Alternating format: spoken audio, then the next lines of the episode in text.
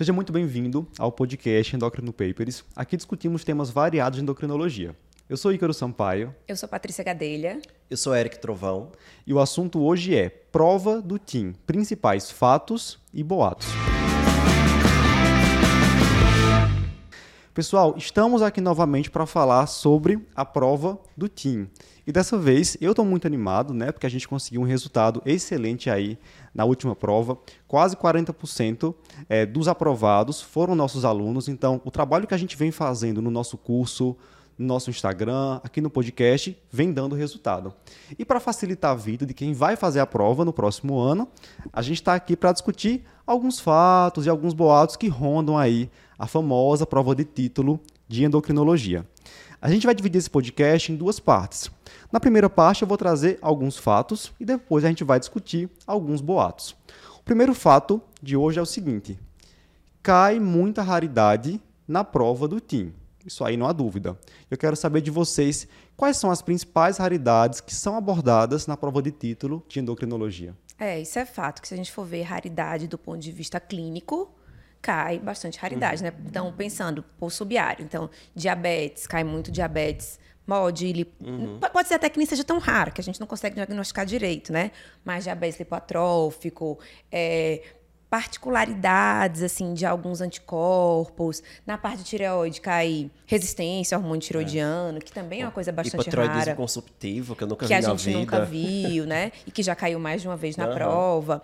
É, na parte de neuroendócrino, então às vezes cai é, particularidades específicas de doenças já raras, como a acromegalia. Então, cai o detalhe do detalhe da acromegalia.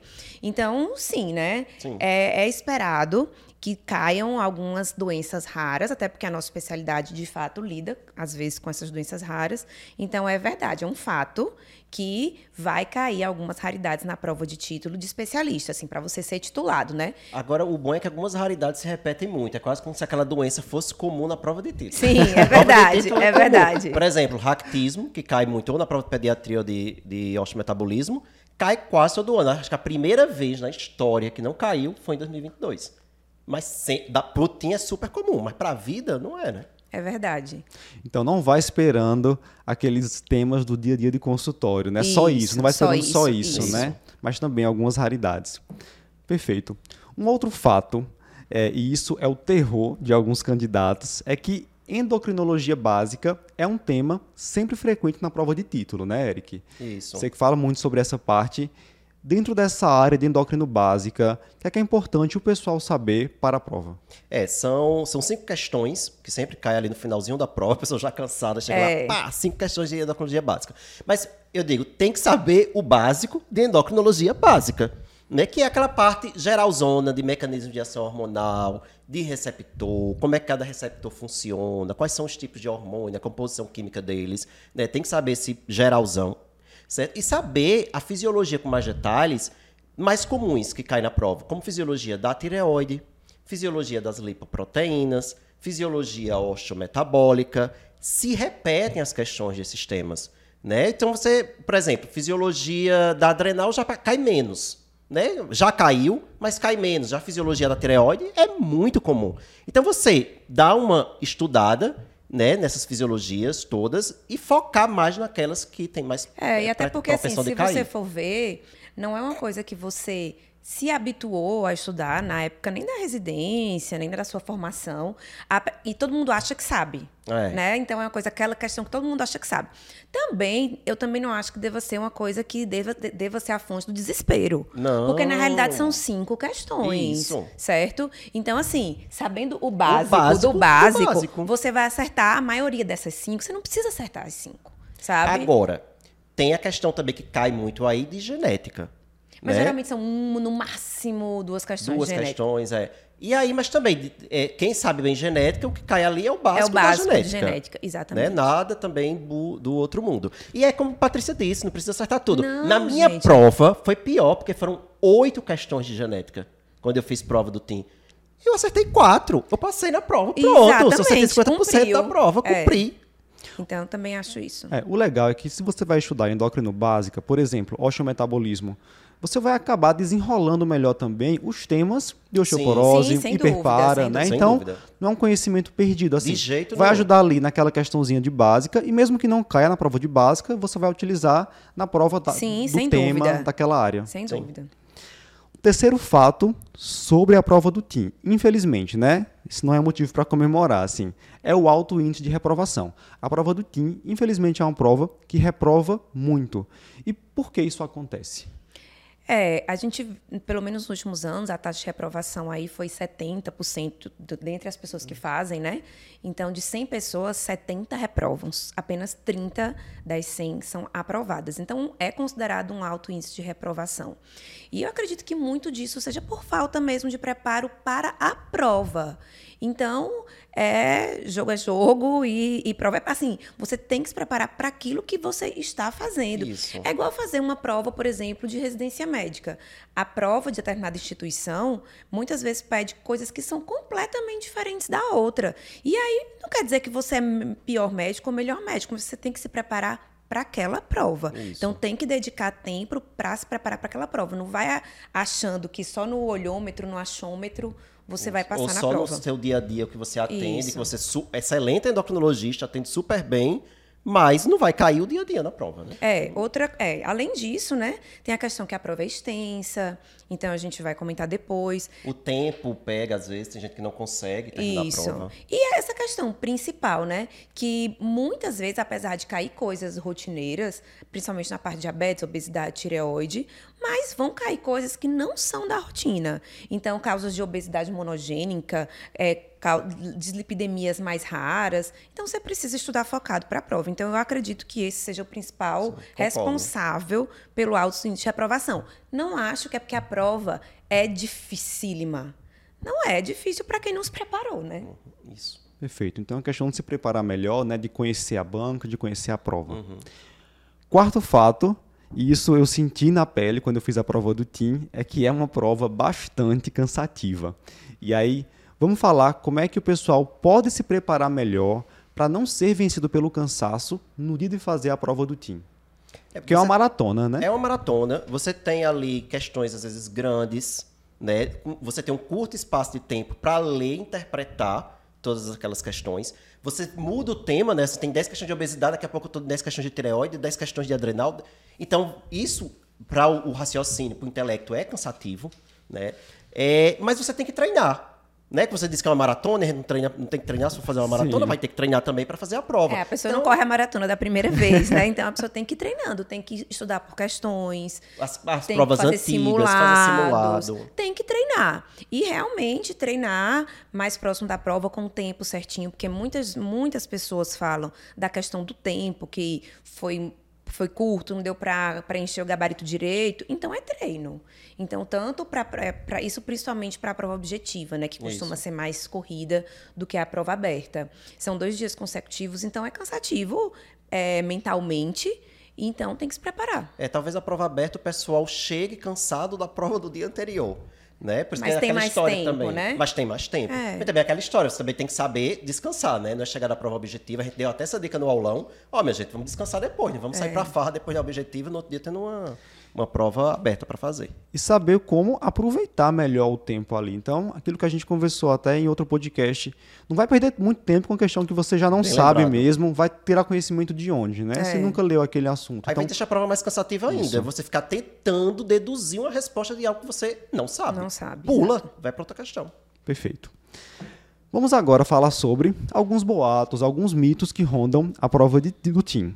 E um dos principais é o seguinte: apenas quem tem residência em endocrinologia pode fazer a prova do TIM. Isso não é verdade, né, Patrícia? Não, isso não é verdade. Quem tem residência médica é, certificada pelo MEC em endocrinologia pode fazer logo que acaba a residência, desde que tenha dois anos de residência de endocrinologia e dois anos de clínica médica. Da mesma forma, quem fez dois anos de clínica médica, ou então tem título em clínica médica e tenha feito alguma especialização em endócrino com a mesma carga horária da residência, também pode fazer logo que termine, certo? Mas é, a pessoa pode não se enquadrar nessas duas condições, né? Então, existe a possibilidade da pessoa fazer a prova de título é, tendo é, apenas um título anterior de clínica médica é, ou residência prévia de clínica médica, desde que tenha comprovação de trabalhar exclusivamente com endocrinologia nos últimos quatro anos e aí essa comprovação tem que ser uma instituição, é, tem que ter uma comprovação mesmo que, que a pessoa trabalhou nesses últimos quatro anos, além de, de ter que ser balizado por um médico titulado da SBEM. E ainda, se a pessoa nem tem clínica médica, nem tem endocrinologia, ainda assim pode ser feito desde que ela tenha uma comprovação de atuação é, durante os últimos oito anos, sendo quatro de clínica médica e quatro de endocrinologia. E aí, das mesmas formas, né? Numa instituição, num serviço de atendimento ambulatorial, hospitalar, e que também seja comprovado por um profissional titulado da SBEM. Ou seja, é, se a pessoa não tem é, residência, tem especialização, é um caminho mais longo, mas é possível. Boa. Agora, lembrar que essas regras. É, Isso foi do último do edital. edital. É do último edital. Isso foi do último então, edital. sempre importante ler o edital para ver se você se encaixa nas regras, porque essas regras podem, podem mudar. mudar. Exatamente. Mas aí você já tem uma noção do que vai ter que comprovar lá. Principalmente se você se enquadra aí nessa categoria de tempo de experiência, né? Isso. né? Às vezes não consegue juntar ali a papelada entre a publicação do edital e a inscrição. Então, se você acha que vai se enquadrar nessa categoria, já pode começar a pensar como é que vai conseguir esses papéis, com quem você vai falar, né? Quem vai ser esse colega que tem título, que vai validar Na lá sua região, exatamente. sua declaração. Segundo boato sobre a prova do TIM é que não é preciso ter um estudo direcionado para a prova. Então a gente tem aquele camarada, ah, eu acho que eu sou um bom endócrino, né? Estudo direitinho ali minhas condições mais frequentes no consultório, vou lá, consigo fazer a prova, consigo passar não é necessário me preparar especificamente para essa avaliação. O que é que vocês acham disso? É, é aquilo que a gente estava falando, gente já comentou, né? né? Tá, é. Tem muita raridade, cai muita coisa que você não usa no dia a dia. Então, se você não souber o que estudar, isso pode lhe atrapalhar e você pode acabar não passando. Isso mesmo, né? sendo um excelente Isso, endócrino. Um excelente endócrino trata ali aquelas patologias mais comuns no dia a dia do seu consultório, os pacientes internados, mas como a prova ela é subdividida em várias subáreas, então você vai precisar saber de osteometabolismo, de adrenal, de neuroendócrino, de endopediatria, endocrinologia feminina, que muitas vezes pode não aparecer nenhum paciente desse no seu consultório. Isso. E aí você saber exatamente o que você vai estudar, para não perder tempo também. Exato. Você tem que ter cuidado para não perder tempo. Né, então, na hora do estudo. Então, eu não vou estudar algo que nunca cai eu vou estudar algo que cai todo ano. Né? Então, esse estudo direcionado é extremamente é importante. fundamental. Você tem que ter realmente ali o seu método, né? organizar o seu horário, como é que vai ser esse, esse preparo até a avaliação, conhecer a prova, como a gente já falou, conhecer essas raridades que caem com mais frequência, para conseguir aí um Isso. bom resultado. Um outro mito é o seguinte: ah, não tem como prever o que vai cair na prova do time. É uma a banca... prova muito doida, né? a banca vai tirar lá loucuras da cabeça deles não tem como prever, já vou contar que eu vou errar várias questões. E a gente sabe que não é bem assim. A maioria dos assuntos que são cobrados na prova do TIM, eles já eram aguardados, não é isso? isso. Sim, até porque os assuntos não são infinitos, né, gente? Uhum. Então, a gente está trabalhando com um número grande, porém finito de assuntos. E não é que nós que que fazemos preparação para a prova de títulos, a gente saiba o que vai cair. A gente nem poderia saber, isso seria Possível. completamente antiético. antiético. Mas a gente analisando as provas anteriores e sabendo que são subdivididas nesses subtemas, a gente vai vendo o que costuma cair com mais frequência nos últimos anos e consegue prever ali o que é, qual é, qual é aqueles, aquelas áreas que mais caem, que às vezes realmente são as áreas que, que mais, assim, Cushing, a pessoa tem que saber como é que dá um diagnóstico uhum. de Cushing. Então, é, é uma área que o especialista tem que dominar. Então, apesar de ter as raridades, e Cushing, por exemplo, ser uma raridade. Mas o, mas o especialista tem que saber. O especialista tem que saber. Então, assim, não é, a gente não vai conseguir prever exatamente qual item que vai cair na prova. Mas os assuntos, sim. Inclusive, quando a gente fez o nosso aulão agora em maio de 2022, antes da prova, um dia antes da prova, a gente conseguiu é, prever várias questões que caíram no dia seguinte e não é bola de cristal, não, é só estatística, né? Isso. É. É, é eu acho que essa lenda, esse mito, né, vem muito da questão de que sempre vai ter, são 100 questões. Isso. Sempre vai ter duas ou três ali tirada do, do, do nada, assim, um é isso. Questão. Às vezes um artigo que saiu, que saiu recentemente, um mecanismo de ação de uma droga esquisita que está dando uma hipofisite ou que está dando uma diabetes é, pós-transplante, como já uma caiu. coisa assim, mas é aquela é, que a gente já comentou. Não é por conta de duas ou três questões do além, entre aspas, que a pessoa não vai passar na prova. Isso, você vai errar, bota na conta do erro, Isso, pronto. mas assim, no geral, E assim, ultimamente, inclusive a prova desse ano que a gente já resolveu, Sim, a gente já comentou sobre ela. Pé no chão. Foi, exatamente. Eu acho que há dois pontos bem importantes sobre isso. O primeiro deles é que assuntos se repetem, então tem como prevê-los. E o segundo é que a banca está atenta às atualidades. Sim. Claro. Né? Então, tisepatida estava em alta, a gente falou dela no aulão, caiu na prova. Né? Claro, né? é. Então, semaglutida oral, a gente sabia que cair na prova, estava lá. Então, Obviamente, por ser uma prova bem feita, né, o pessoal está atento aí ao que tem de mais atual. É sabendo disso, você consegue já estudar melhor. As diretrizes também que a gente costuma citar, né, Sim. quando a gente vai dar aula, ó, a última diretriz foi essa, grande chance de cair. Um posicionamento novo o Caís bem lançou, né? Às vezes lançou agora em 2022 ou em 2023 ou em 2024 vai cair. Então a gente vai falar sobre isso, né? Porque a gente já prevê. Ok. O nosso quarto mito sobre a prova do TIM, eu deixei por último porque é o maior deles é que é preciso ter muito tempo para estudar para conseguir ser aprovado é, na prova de título. Por que, que isso é um mito, Patrícia? É, eu acho que inclusive até poderia colocar alguns depoimentos de alguns alunos que a gente teve para desfazer esse mito. Na realidade, não é uma prova fácil. A gente em nenhum, nenhum momento falou que ela era fácil.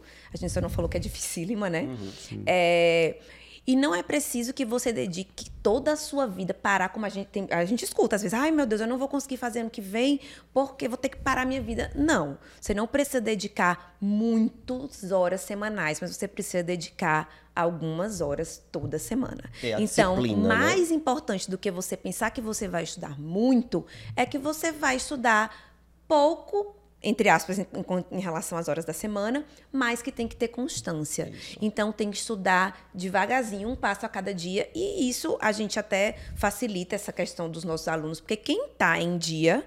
Né, com as aulas que a gente libera do nosso curso extensivo, consegue ver ali um conteúdo de três a quatro horas por semana e e seguindo o cronograma do curso, se a pessoa viu o curso inteiro, que também não adianta ser igual à academia, que a pessoa paga uhum. e não faz. então, a pessoa acompanhando o cronograma, fazendo as questões, realmente, é, a gente tem vários depoimentos de alunos que comprovam que, assim, não precisa de é, parar a sua vida, deixar de atender no consultório, não tem como fazer isso. Não é vestibular, não. Para a pessoa passar na prova de título, você tem que se preparar. E aí, para isso, é muito mais importância constância, saber o que cai, um estudo dirigido, do que você se sentar com 50 livros, 50 diretrizes e aí, enfim, não vai é. dar certo. E tem que ser produtivo, não vai ficar ali naquelas três horas que você separou para estudar, mexendo no celular, né? Uhum. Se distraindo. Das duas horas, passa uma no Instagram, é. vendo bobagem. É. Isso. Desliga desativa o aplicativo naquele momento, bota o celular bem longe, é. porque senão realmente em outro ele cômodo, porque realmente, qualquer coisinha que. E a gente sabe, né? É cada vez mais difícil ficar muito tempo focado. Então, as nossas aulas, quando a gente fala, são até aulas muitas aulas, mas várias curtinhas, para que você consiga dar um break assim mental entre uma e outra. Mas realmente o ideal é cumprir esse cronograma mesmo, que a gente já faz para se tornar o mais leve e direcionado possível, mas assim, completamente factível de ser feito e de uhum. se preparando é, conseguir um bom resultado na prova. É, e assim, não é puxando a sardinha para a gente, não, mas uma forma de otimizar o tempo, inclusive, é acompanhando os casos que a gente posta lá no Instagram Sim. diariamente, né? Eu estava vendo a prova do ano passado e eu pensei, poxa, desse ano, né? Quanta coisa está aqui na prova que a gente não comentou já nesses casos que a gente posta cedinho lá no Instagram. Sim. Então, e os textos também que a gente publica no site. Sim. Que a gente está geralmente saindo, o que saiu de o novidade, que sai de guideline, o que sai de posicionamento, de posicionamento sempre está lá no lembro, site. É, caiu uma questão esse ano de gestrinona. Então, lá, eu escrevi um texto, a resposta está toda no texto, um texto curtinho. É. Até uma pessoa colocou no grupo, ah, o texto que Eric escreveu lá no... Isso, exatamente caiu, exatamente o que ele colocou. Então, ficar de olho é uma forma de se atualizar também, ficar acompanhando a gente. Em cinco minutos você ganha uma questão da prova. É, né? é verdade vendo um caso, vendo um texto. É verdade. Enfim, espero que a gente tenha esclarecido é, alguns fatos, também boatos que rondam a prova do TIM e que você se sinta mais preparado para submeter a prova no próximo ano. Até a próxima. Tchau, tchau, gente. Tchau.